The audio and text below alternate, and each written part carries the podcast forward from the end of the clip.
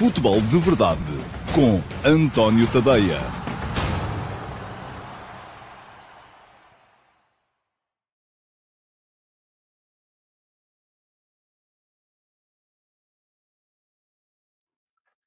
Olá, muito bom dia a todos e sejam muito bem-vindos à edição número 751 do Futebol de Verdade. Hoje é quarta-feira, dia 22 de 2 de 2023.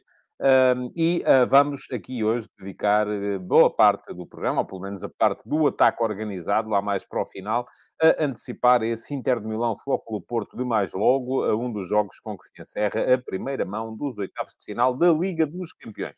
Antes disso, vamos ainda falar sobre os jogos de ontem e esse uh, espetacular Liverpool-Real Madrid. 14 minutos, 2 a 0 para o Liverpool, 90 minutos, 5 a 2 para o Real Madrid. Portanto, a virar completamente o jogo a equipa espanhola uh, em Enfield Road, que é supostamente onde a coisa é mais difícil e complicada. Desculpem lá, estou aqui a olhar para o lado, estou aqui a ouvir barulho para perceber o que é que se passa, mas como sempre são as tropelias dos gatos, agora têm meia hora para poder fazer tropelias à vontade, porque eu, oh, um bocadinho mais, porque é o tempo que eu vou estar aqui. Ora, muito bem, vamos, uh, como sempre acontece Uh, no futebol de verdade, começar por olhar para aqueles que foram os primeiros a chegar e os primeiros a comentar, uh, porque são aqueles que, dessa forma, também têm uh, direito a ver as primeiras perguntas aqui respondidas, ainda que respondidas de uma forma um bocadinho mais breve, porque precisamente não me é dado tempo para refletir nada sobre elas. E depois, lá mais à frente, teremos então aí sim a pergunta na MUS, que é a pergunta que eu escolho entre todas as perguntas que são colocadas na emissão uh, gravada do futebol de verdade da véspera. Portanto, como é que a coisa acontece? Um, o futebol de verdade, quando acaba, fica disponível no meu canal de YouTube e se ainda não o subscreveram, fica aqui o link para poderem fazê-lo. Um, é só chegar lá e clicar em cima do uh, botão que diz inscreve-te aqui e depois já agora também ativarem as notificações, uh, que é carregarem em cima do sino e dessa forma passam a ser avisados sempre que eu entre em direto uh, para mais uma emissão do Futebol de Verdade, mas estava a dizer é só darem um salto, então, à emissão gravada do YouTube, que está no canal do YouTube, darem lá um salto. Estou-me a rir porque já percebi o que é que está a passar. Uh, darem lá um salto e, uh, dessa forma também, uh, poderem deixar perguntas na caixa de comentários. Isso ajuda o algoritmo do Futebol de Verdade, faz com que o Futebol de Verdade apareça a mais gente e, ao mesmo tempo, candidata-vos a verem a vossa pergunta respondida de forma um bocadinho mais detalhada na pergunta na MUS deste, deste novo dia. Ora, muito bem. Os primeiros a chegar hoje foram os seguintes, uh, e uh, vou começar a responder a todos, um por um, aos cinco primeiros que chegaram ao programa hoje. O primeiro foi o Jorge Fernandes. Olá, Jorge, bom dia. Pergunta ao Jorge: os jogos dados pelo Canal 11 têm horários de 11 horas, 15 horas, 17 horas e 19 horas. Porquê? Uh, se a Liga 3 consegue com um só canal, por que razão é que a Sport TV, com sete canais, não consegue transmitir os jogos a horas diferentes? Jorge, a Sport TV consegue, mas não quer. Lá está. Uh, a grande diferença entre o Canal 11 e a Sport TV e a Eleven e todos os outros canais que por aí temos é que o Canal 11 não é um canal comercial. Os outros são. O Canal 11 não tem outros produtos e, portanto, o, o a Liga 3 uh, ah, é um produto premium para o Canal 11. O Canal 11 marca, e porquê? Porque o Canal 11 pertence à Federação Portuguesa de Futebol, que é a entidade organizadora da Liga 3, e, portanto, marca os jogos para os horários que mais lhe convêm. No caso da Sport TV com a Liga Portuguesa, aquilo já entra tudo numa lógica concorrencial. E entrando numa lógica concorrencial, aquilo que acontece é que eles têm, numa lógica comercial, têm que pensar na concorrência, têm que pensar a que horas é que vamos transmitir, o que é que os, os, os concorrentes estão a transmitir a essa hora, faz sentido estar a transmitir um uh, e, e, não, não, pronto, enfim, não vamos sequer uh, um Famalicão Portimonense, que é o próximo jogo da Liga, da Liga Portuguesa, por exemplo, um, à mesma hora que no, no outro canal está a ser transmitido um Milan Inter, ou está a ser transmitido um Bayern União de Berlim, uh, ou está a ser transmitido o Manchester City, uh, Manchester United, faz sentido? aquilo que muitas vezes os programadores acham é que não, não faz sentido. E por isso vão uh, passando os jogos para horários uh, que não são de todo os mais acessíveis para quem está a ver. Portanto, a grande questão aqui tem a ver com duas coisas. Primeiro, é controlo. E sobre isso já vamos falar um bocadinho mais a seguir, porque a pergunta na MUS de hoje tem precisamente a ver com controle e com direitos televisivos. E a segunda, concorrência, lógica comercial. Uh, agora, se isto nos leva todos a achar que o ideal é não haver concorrência ou não haver uma, lógica comercial, eu já não dou um passo tão grande.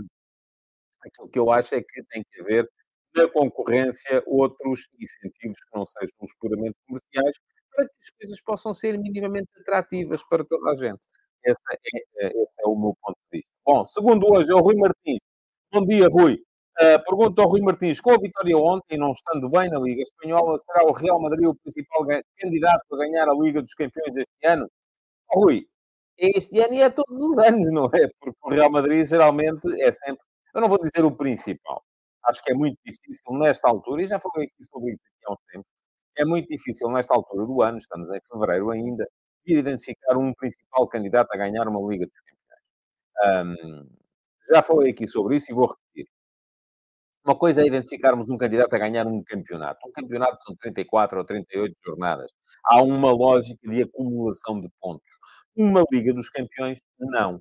Uma Liga dos Campeões são, é, no limite, um jogo, que é o jogo da final. E cada dois jogos uh, volta tudo a zeros. Isto é, agora o Real Madrid, enfim, ganha 2 em Anfield ao Liverpool nos oitavos de final, dificilmente será eliminado e entra para os quartos de final, mas quando entrar para os quartos de final, tudo aquilo que fez para trás conta zero.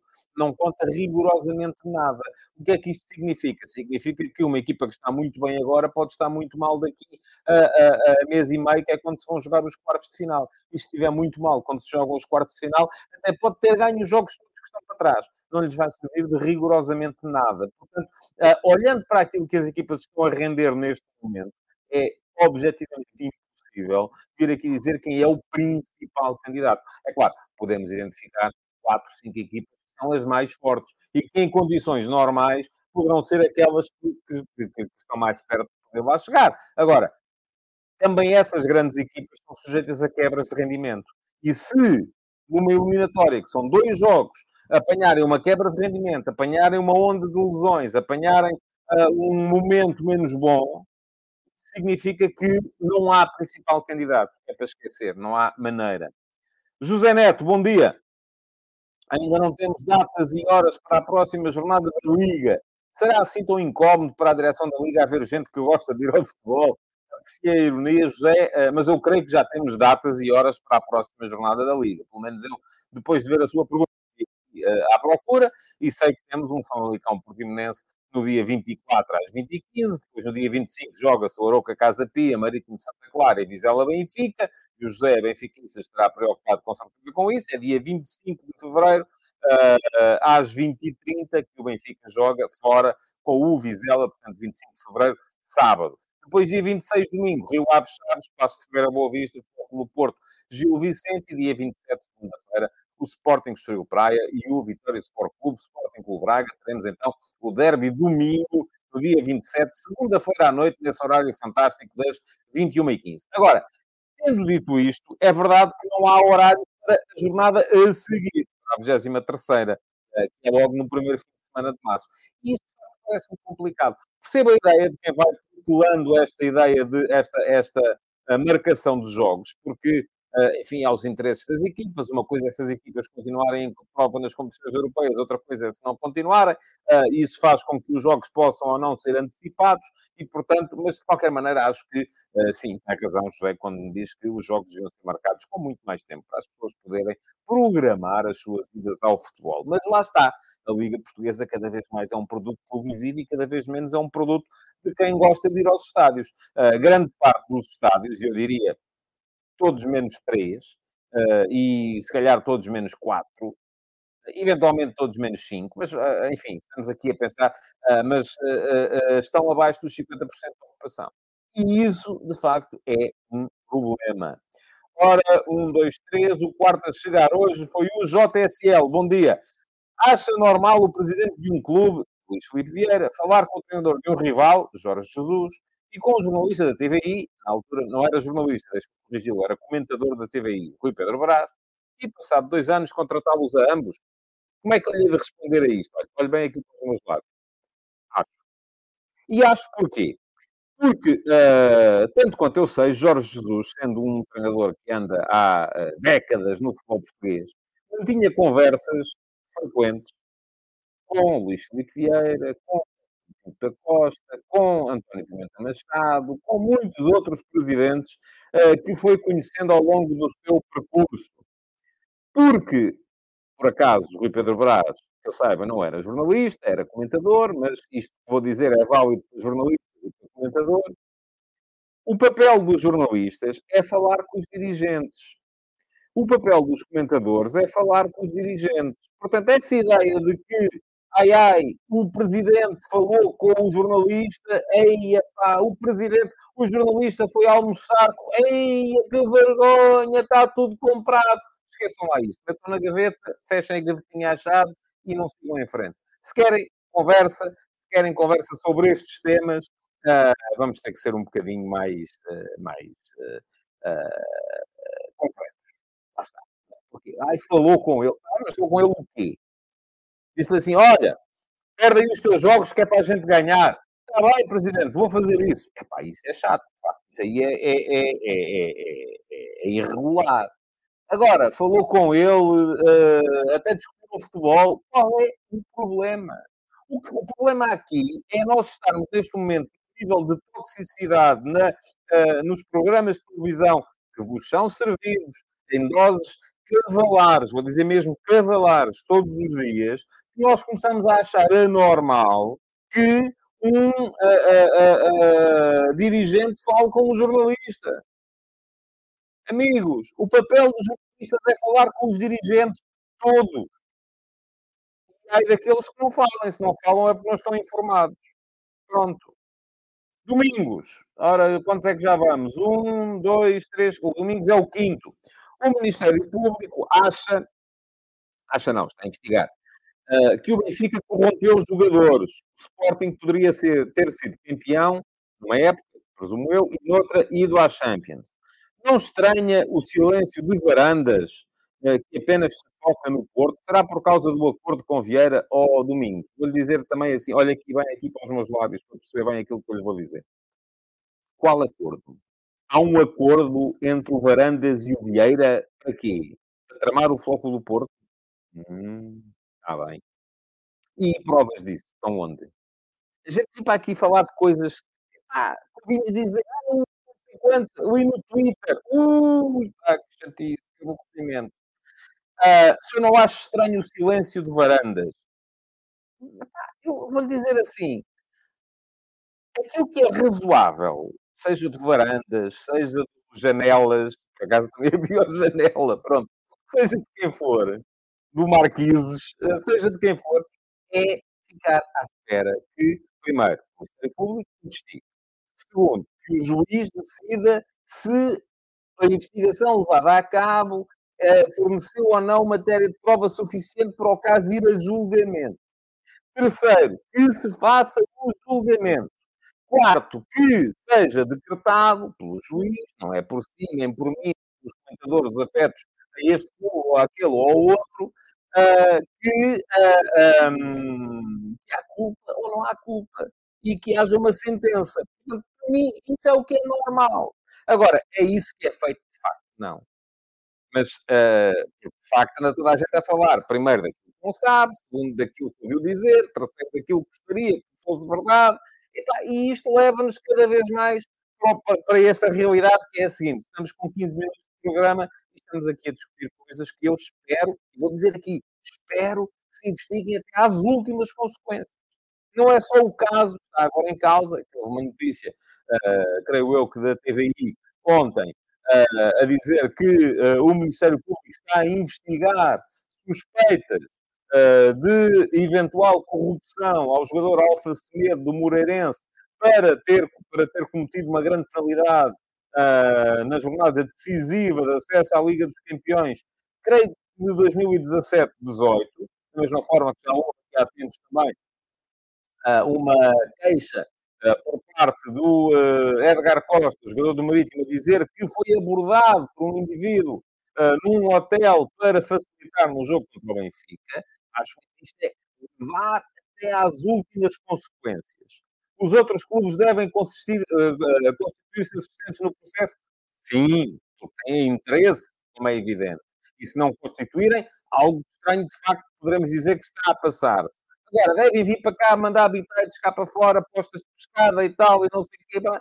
Não! Porque não é assim que o mundo tem que funcionar. Não é assim que as coisas têm que decorrer. A justiça tem que decorrer e tem que investigar, volto a dizer, para que não fiquem dúvidas, até às últimas consequências. Uh, mas uh, não necessariamente, uh, e estou agora a olhar aqui para os, parece que o som está mau. Bom, enfim, o que é que eu hei de fazer? Já nem sei mais o que fazer. Desta vez não é seguramente o cabo, mas está muita gente aqui a dizer som, som, som, parece que aparentemente é desde o início do, do, do programa. Não sei o que é poderá estar a acontecer, mas pronto, olha, vou tirar agora. E eu peço desculpa porque não estava com, uh, não estava com atenção à questão do, do microfone, vou retirá-lo, pronto. Uh, Peço-vos que me digam agora então se o som melhorou uh, ou não. não é da ligação, é mesmo, seria mesmo do microfone. Peço só que me digam então se já está em melhores condições agora que eu desliguei o microfone de lapela e uh, estou a falar diretamente para o microfone do, um, do computador. Uh, diz-me aqui o Rui Paulo Vitorino, um diz que está melhor, outro diz que está pior, enfim, olha, não há maneira. Enfim, vamos seguir. O bingo tem que ser, peço-vos desculpa, uh, que é para, uh, para continuarmos então com o, com o programa. Diz aqui o João Pico que vamos fazer uma vaquinha para um micro pacífico. Não é essa, sabe? A questão é que Uh, e diz aqui então o uh, Miguel Joana que o som assim está pior, mas que estava bem antes. Pois, pois uh, não sei, não sei o que mais. Não sei o, mais, o que mais vos dizer este, há muita gente a dizer que está melhor, o Super Feliz diz que está bom, o Sérgio Russo diz que está pior, o Luís Mendes diz que está aparentemente distante, mas sem cortes, o Sérgio Russo diz que o volume está mais nítido, portanto Uh, o som, diz o Carlos Luís, não era limpo. O Júlio Souza diz que está igual. Pronto. Okay. Olha, não sei o que, mais, o que mais dizer. Vamos em frente. Uh, vamos uh, em frente. Espero que consigam ouvir-me em condições mais ou menos decentes. Eu tenho aqui outro microfone. Amanhã posso experimentar com o outro. Como é, que, como é que a coisa funciona. Bom, vamos lá. Temos a pergunta na MUS já a seguir. Antes de entrarmos na pergunta na MUS, quero lembrar-vos que há conteúdos escritos todos os dias em tadeia.substack.com. Uh, ah, está a passar aqui em baixo, em rodapé. Vai ficar aqui o link também, aqui em cima, para quem quiser uh, seguir e subscrever.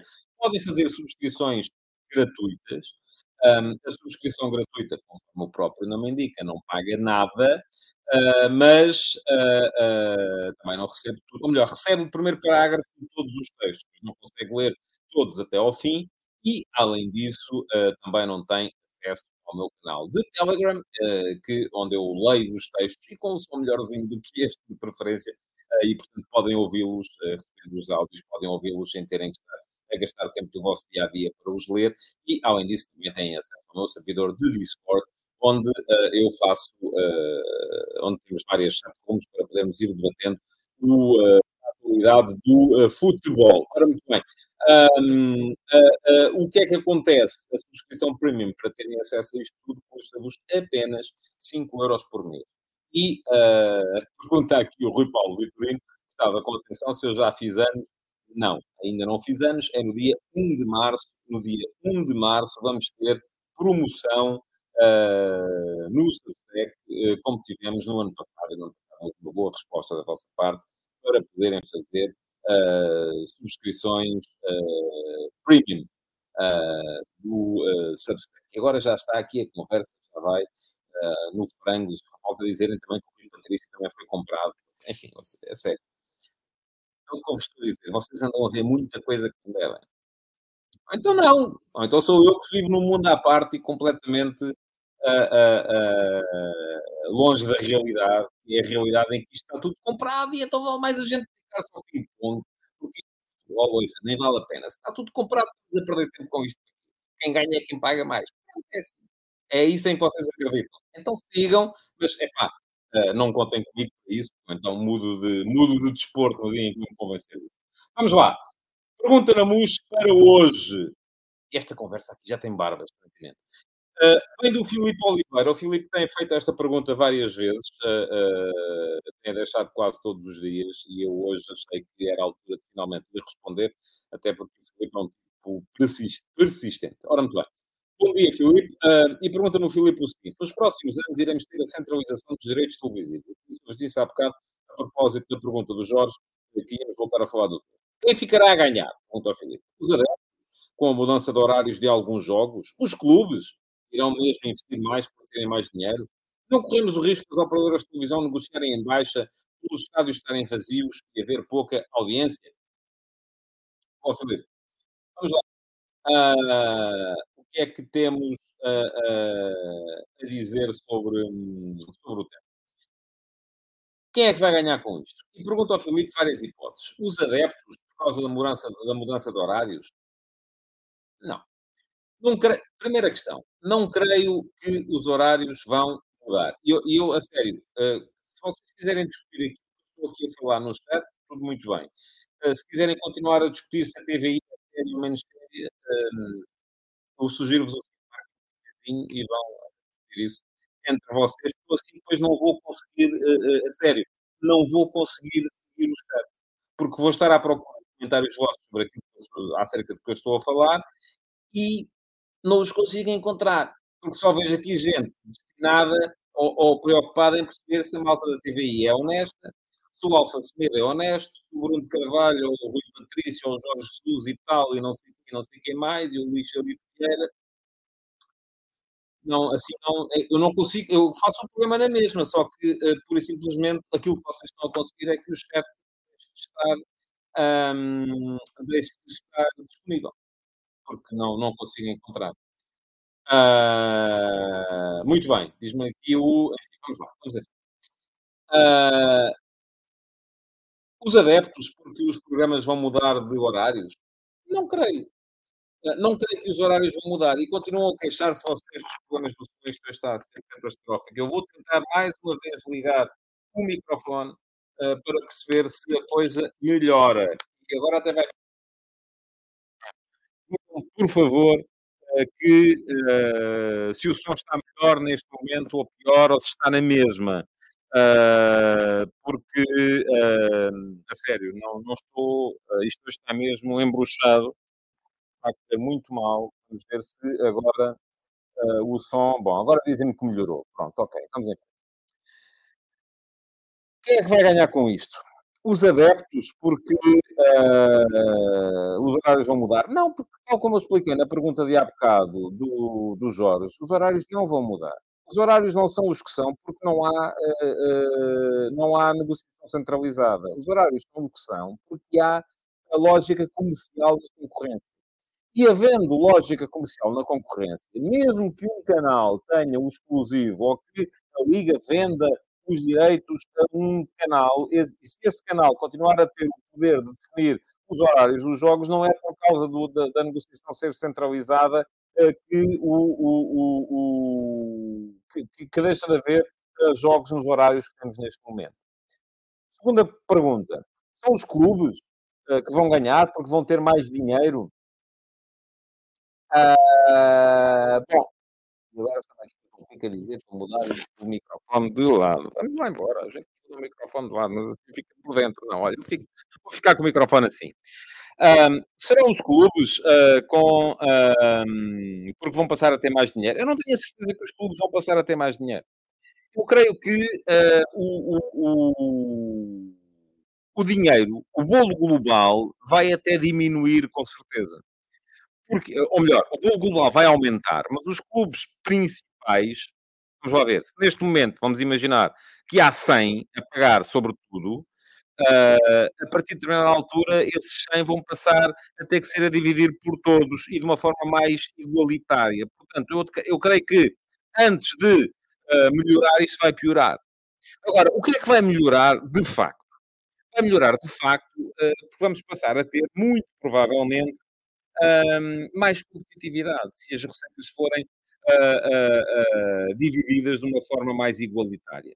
E mais competitividade, quando as, as, receitas são divididas de forma mais igualitária, pode até começar por criar mais problemas aos clubes principais, que agora recebem mais e vão passar a receber menos, mas a partir de uma altura vai passar a uh, fazer com que a Liga seja mais bem vista até uh, no, no, no, no, no plano internacional. E eu, a, a sério, esta questão do som está-me a deixar uh, com uh, alguns problemas de, de, de, até de raciocínio. Não estou a conseguir chegar lá. Uh, Diz-me aqui o duplo que é mais competitividade por baixo. Sim, mas a competitividade tem que começar por algum lado. Por cima não é possível. Aquilo, portanto, aquilo que nós temos que decidir de uma vez por todas é o que é que nós queremos. Queremos um campeonato em que os da frente passeiam, e que ninguém vai ligar nenhuma a isto, ou queremos um campeonato em que há competitividade e que, se calhar, não ao fim de um ano ou de dois, mas ao fim de três ou de quatro ou de cinco, todos vão uh, acabar por ganhar com isto.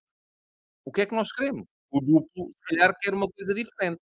Quer uma coisa em que há um que recebe tudo e os outros estão lá só para, para apanharem pancada todas as semanas. Uh, eu não gosto disso. Não é esse o campeonato que eu quero. Agora, se é esse o campeonato que vocês querem, tudo muito bem.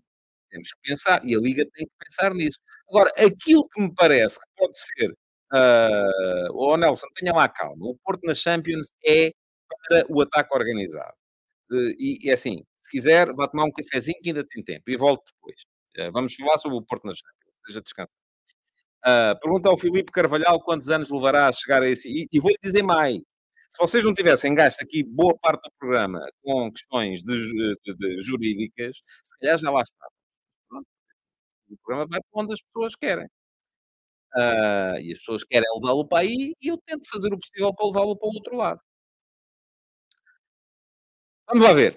Ah, isto está muito difícil. E é minha. Não é, não é minha também porque não estou a conseguir assentar o raciocínio.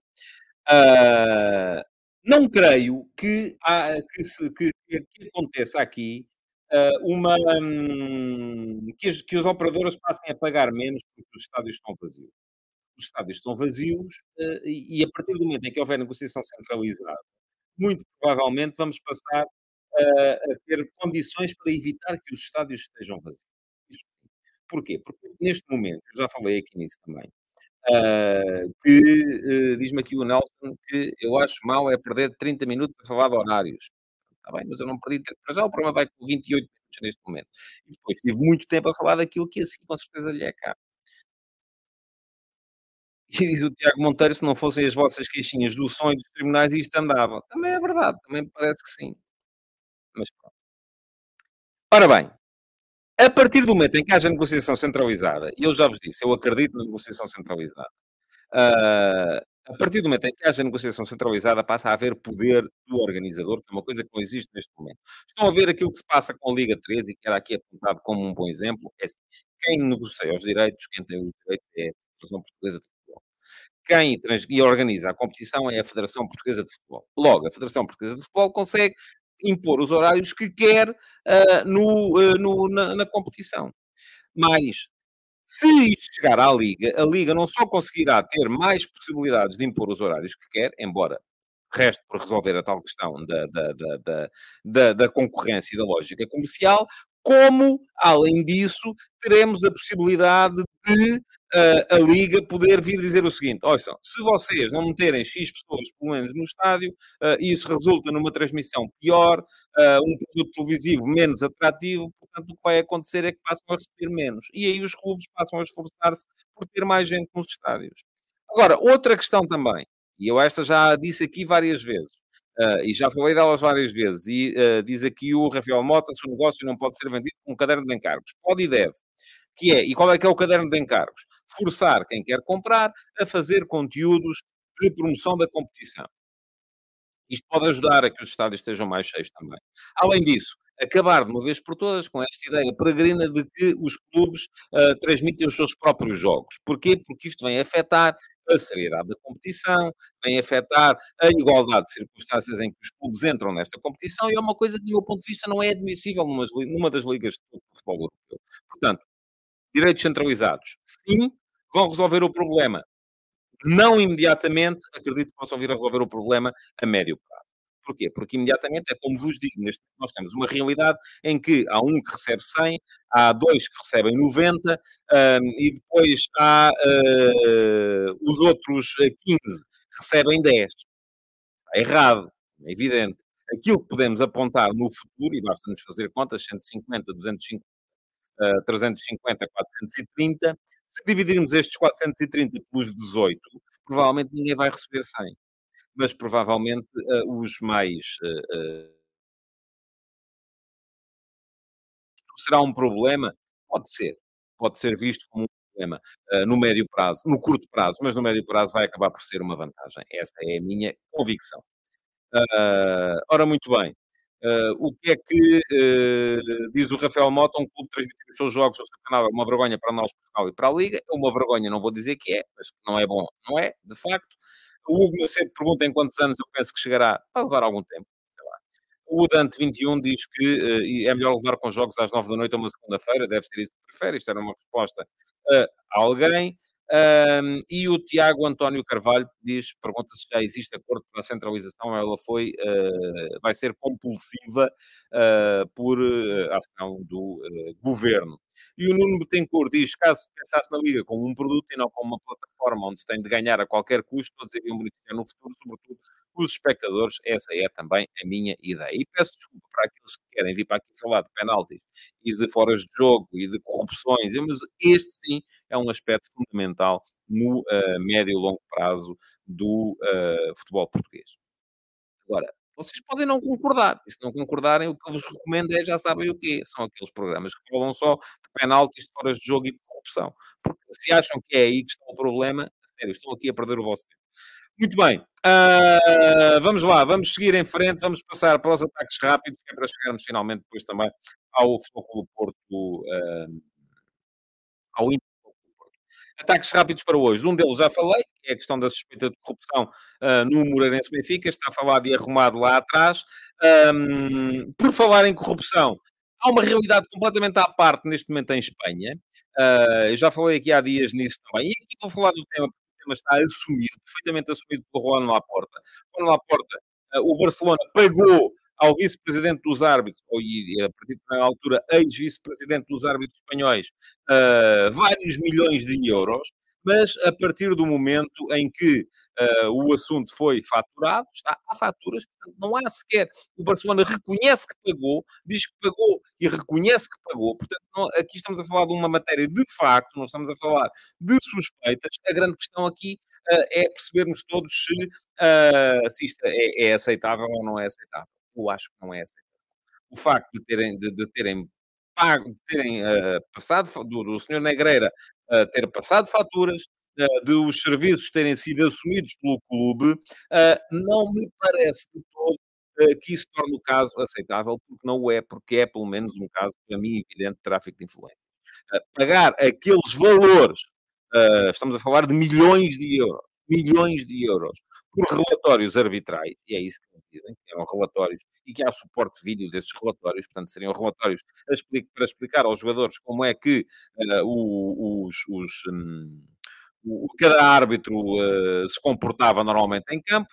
Uh, isto, amigos, do meu ponto de vista, não é aceitável. Há casos em Portugal de clubes que tiveram ex-árbitros no seu uh, payroll, tiveram ex-árbitros no seu payroll e lhes pagavam até uh, algum dinheiro para, para dar formação uh, relativamente a temas arbitrais, mas nunca foi nem pouco mais ou menos um valor a este nível. Agora, o que é extraordinário é que, uh, neste momento, o Ron Laporta chegue uh, uh, e venha dizer que isto é tudo um problema porque o senhor Javier Tebas, presidente da Liga, não gosta de mim e quer que me vá embora porque eu aderi à Superliga e quis a Superliga e não quis assinar o contrato que a Liga quis que nós assinássemos. Isto, meus amigos, um, é olhar para o problema e vir dizer que o problema é outro completamente diferente, que não é.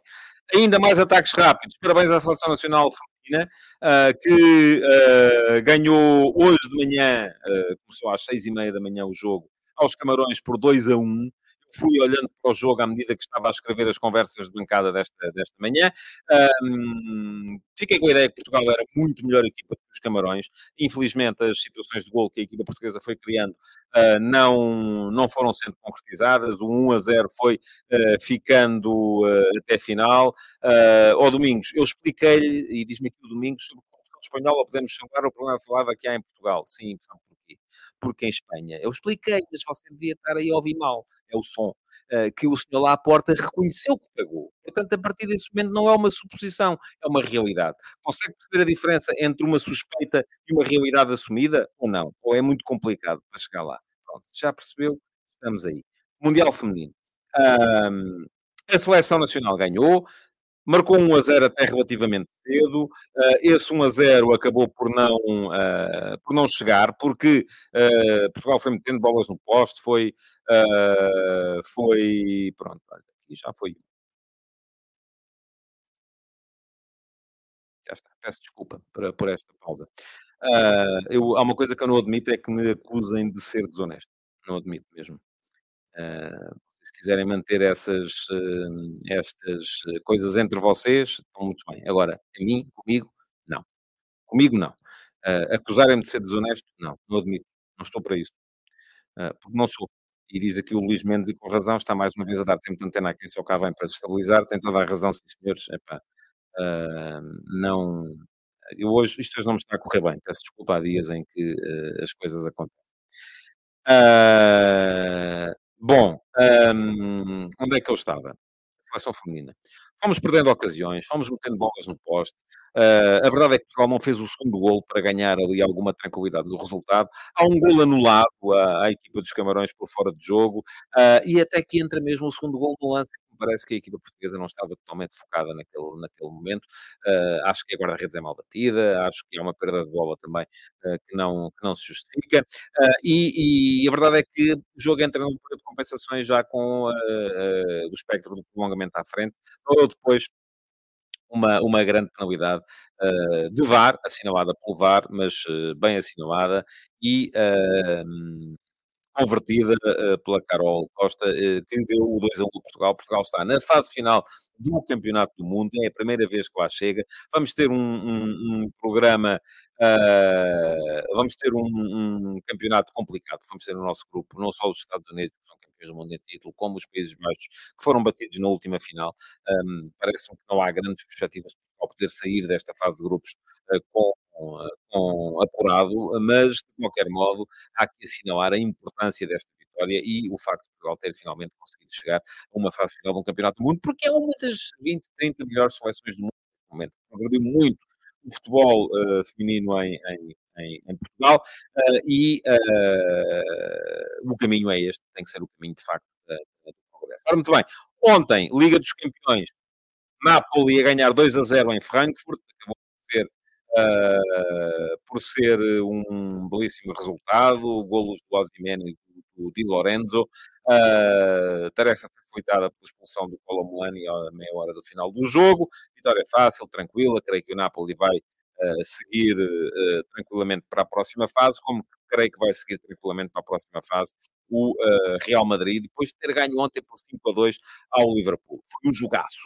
Pergunta-me aqui o jogo, se foi bom esse jogo, creio que está a perguntar uh, pelo, uh, pelo, pelo jogo do Nápoles, não vi, porque estava a ver o Liverpool-Real Madrid e assim foi um jogaço extraordinário. Eu escrevi sobre ele hoje de manhã nas conversas bancada e fica aqui o link para quem quiser poder dar lá um salto e uh, ler as minhas ideias sobre, uh, sobre o jogo, sobre o Liverpool-Real Madrid.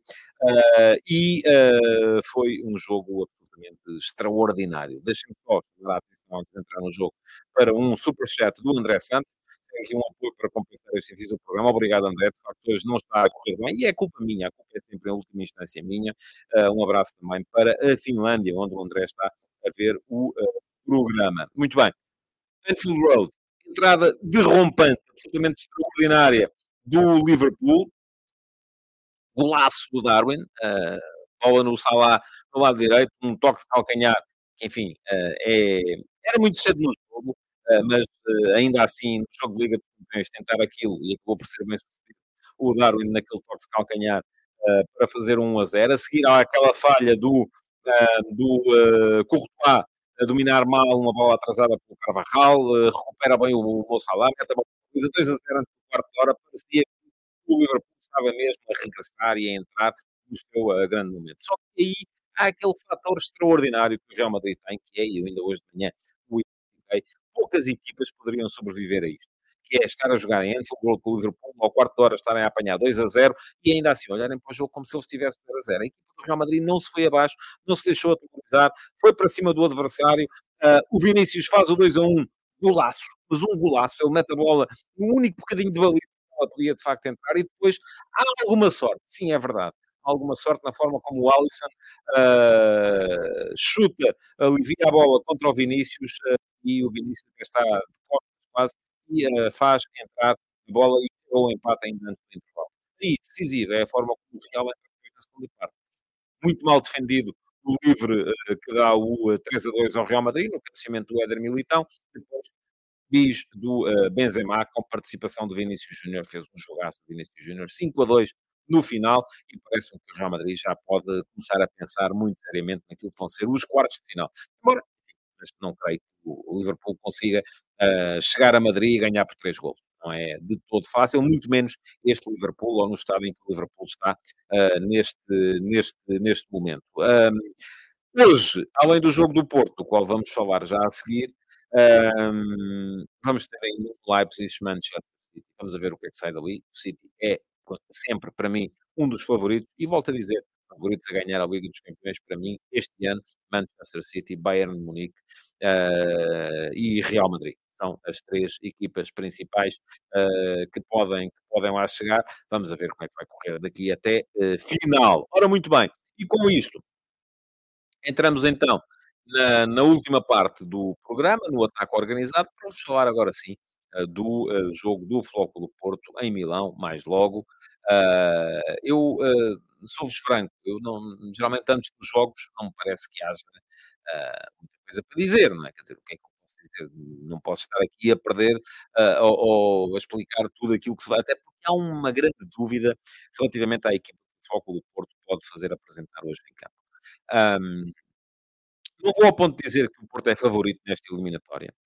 Hum, e sobretudo, uh, porque uh, eu sei, eu sei que a Série A parece estar em quebra este ano, uh, e daí se calhar também a tal superioridade e os 15 pontos de avanço que o Nápoles tem neste momento sobre o segundo classificado, mas a verdade é que o Floco do Porto não está num momento extraordinário. não está, de facto, num momento extraordinário. De, de, por causa das lesões. Está num momento extraordinário em termos de resultados, vem com 22 jogos consecutivos sem perder, vem com 10 vitórias seguidas, mas os últimos jogos foram sofridos.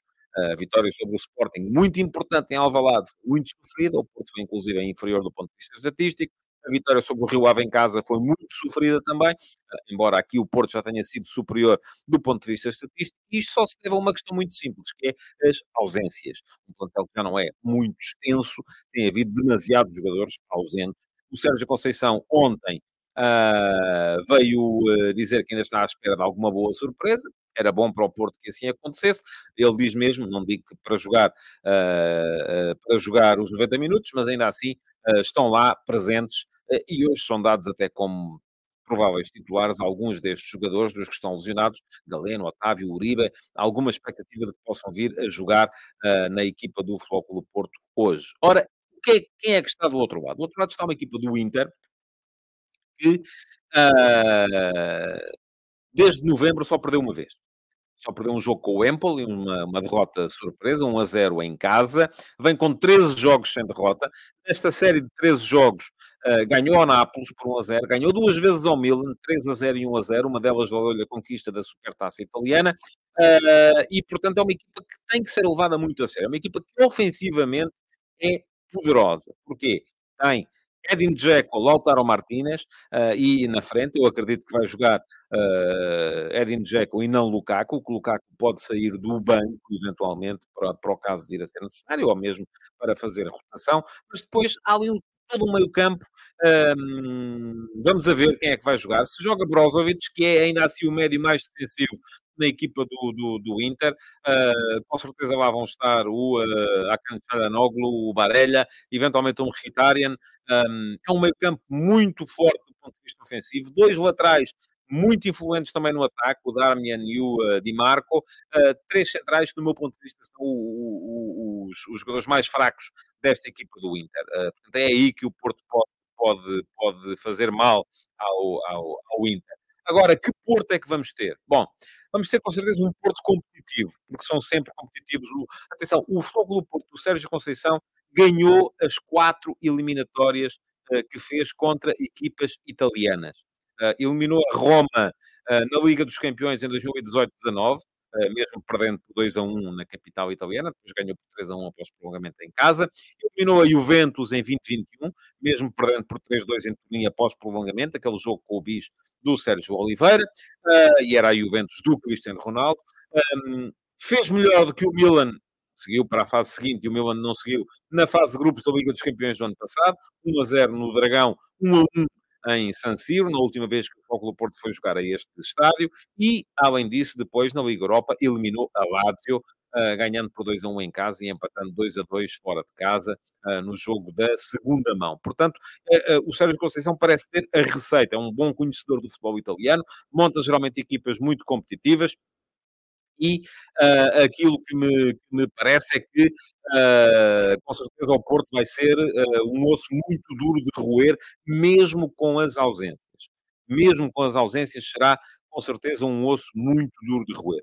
Um, e que ausências? É isso que vamos esperar para ver, é? porque é muito mais fácil prever a equipa do Inter, eu acho que há basicamente duas dúvidas, se joga o Brozovic ou se joga o, uh, entre Brozovic, uh, Salhanoglu e Mkhitaryan vão jogar dois, uh, agora resta perceber quais é que são, uh, e depois na frente se joga Dzeko ou se joga uh, Lukaku, e aqui eu creio que é mais fácil até de prever, pode jogar o uh, Edin Dzeko, uh, que apesar de ser um jogador corpulento, é um jogador muito móvel, um jogador muito uh, técnico. Na equipe do Porto, muitas dúvidas.